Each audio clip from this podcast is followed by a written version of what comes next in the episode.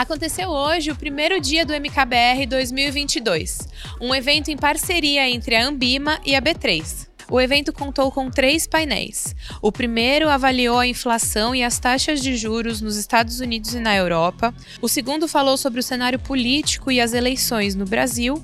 E o terceiro sobre o mercado econômico brasileiro. Ainda temos mais dois dias do maior evento do mercado de capitais do Brasil, que agora acontece inteiramente online. Corre lá e acesse o site para se inscrever. E o Ibovespa B3 fechou dia em alta, de 0,62%, aos 112.516 pontos. A empresa com melhor desempenho do dia foi o Carrefour, com alta de 4,02%. O dólar e o euro fecharam em R$ 5,16. Não esquece de seguir a B3 nas nossas redes sociais. Boa noite, bons negócios e até amanhã.